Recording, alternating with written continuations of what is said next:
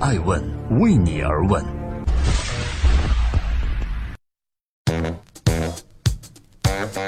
Hello，大家好，爱问每日人物又到了每天晚上九点半与您不见不散的日子了。我是爱成，今天我们共同关注：当中国人在抵制乐天的时候，你知道吗？美国人民正在抵制星巴克。最近，随着韩国乐天对于韩国部署萨德反导弹系统的帮助，在中国的互联网上，我们可算见识到了大量的网民掀起了一股大的抵制乐天的浪潮。这令许多人在对于韩国乐天在华的前景也持了悲观态度。就在这股抵制浪潮正在掀起的同时，在太平洋的另一岸，许多美国人民也没闲着，他们正在抵制星巴克。这到底又是为何呢？正在播出《爱问每日人物》，每天八卦风口浪尖商业人物，讲述创新创富。今天我们共同关注，在美国遭遇抵制的星巴克，这到底发生了什么？这话呀，要从美国现任总统特朗普说起了。在一月二十七日的时候，美国总统特朗普签署了针对七个穆斯林国家的旅行禁令。针对这一禁令，星巴克 CEO 霍华德·舒尔茨两天后做出了强烈回应。他说：“我要在未来五年内雇佣一万名难民，来帮助他们实现美国梦。”舒尔茨的这一表态很快就引发了特朗普支持者的批评，其中他们不少人在 Twitter 和 Facebook 的社交媒体上呼吁公众抵制星巴克。这一事件发生后，著名的调研机构 YouGov 的数据显示，从一月二十九号以来，星巴克的口碑评分下降了三分之二，从十二分骤降至四分。而根据星巴克 CEO 在一月二十七日致全体员工的公开信表示，星巴克的雇佣计划适用于全球七十五个国家的门店。信中说，星巴克不仅将雇佣难民，还将帮助那些追求梦想的人。星巴克将在美国和墨西哥之间建桥，而不是建墙，比如帮助扶持墨西哥的咖啡种植者等等。正在播出《爱问每日人物》，记录时代人物，探索创新创富之道。今天共同关注被抵制的星巴克。在美国，有不少人反对特朗普，但也有很多人支持这位不按照常理出牌的总统。而星巴克的 CEO 舒尔茨对于特朗普政策的表态，最终也引来了特朗普支持者的抵制。有人可能会对舒尔茨这个人比较陌生。作为星巴克的 CEO，他是零售业和服务业史上一个很重要的人。因为它让一家咖啡馆重要的不仅仅是咖啡，而更重要的是消费环境和体验。星巴克在开启之初，创始人有三个人，分别是一位作家叫做 Gordon Boker 戈登博尔克，以及一位历史老师泽佛塞格 Ziv Ziegel 和英语老师杰瑞鲍德温。起初的时候，星巴克也不是现在的全球规模，而是一家只出售咖啡豆和咖啡器材的店。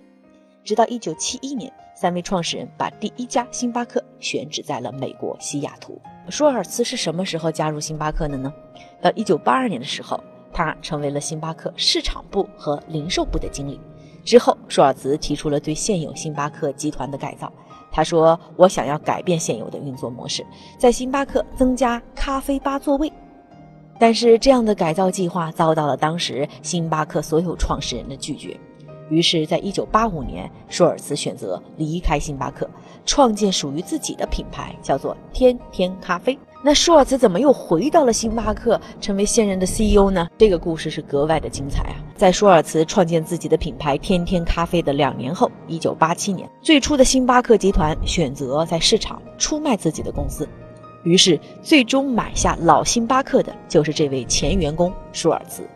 所以也可以说，现在的星巴克是老星巴克与天天咖啡合并后的品牌。重新回到星巴克的舒尔茨，终于可以按照自己的意愿发展星巴克了。在他的领导下，星巴克于1992年实现了上市，并且冲出了美国，成为一家全球连锁的企业。而重回公司，带领公司崛起，这一点听上去是不是和苹果的乔布斯有些雷同呢？熟悉星巴克的朋友都知道。他们把体验和服务看得很重要。消费者之所以来消费，不仅仅是因为咖啡，同时被消费的还有环境和体验。作为老大的 CEO，舒尔茨多次表示，星巴克并不是在从事咖啡业，而是在为顾客提供服务。我们是在经营顾客的生活。要知道，我们提供的咖啡仅仅是提供生活服务的一部分而已。除了服务精神外，对于星巴克的实体店来讲，它的选址也是非常重要的事情。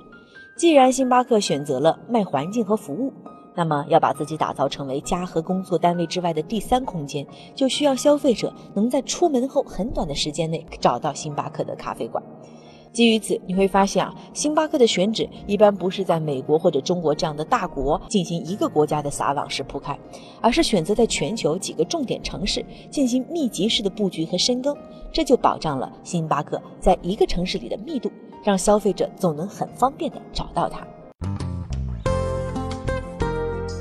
在今天艾问每日人物的最后，欢迎各位关注微信公众账号 i ask media 或者网络搜索艾问人物，更多艾问每日人物周播的顶级对话以及人物榜单，等待着与您相遇。讲到星巴克，也让我回忆起曾经在美国求学和工作的时光，在每个上班或上学的早上，去星巴克。排队买咖啡已经是每一天美好生活的开端，但我也时常会想，如此标准化的产品，如 American Coffee 美国式咖啡、Cappuccino 或者是拿铁，却能够在全球范围内引发这场经济的奇迹，真的值得各位学习。如果说星巴克是一种经济类型，我会相对于互联网经济把它归类为实体经济。而在当下的中国，虚实经济之争也是一个热点问题。讲着星巴克的故事，也让我不禁思考。到底什么样的实体经济才不会被互联网经济轻易取代呢？毕竟星巴克的发展史正好也伴随着互联网在世界的发展。我认为答案有二：如果这是一家店，首先要类似于星巴克，售卖需要立即使用商品的店；其二呢，卖的是体验和服务，也就是需要有现实体验的店。而这些恰巧你会发现是星巴克所具备的东西。所以你会看到，我们身边的星巴克以及星巴克的很多竞争对手、效仿者总是不乏顾客。他们已经一边卖着咖啡，一边为这个城市穿梭的人们提供着交流的场所。从咖啡出发，时常提醒自己做好咖啡。就像星巴克可以把咖啡的产品做到极致，同时也可以仰望星空。每一个伟大都有一个勇敢的开始。我是爱成爱问的创始人，爱问为你而问，让内容有态度，让数据有伦理，让技术有温度。感谢您的收听，明天再见。爱问是我们看商业世界最真实的眼睛，记录时代人物，传播创新精神，探索创富法则。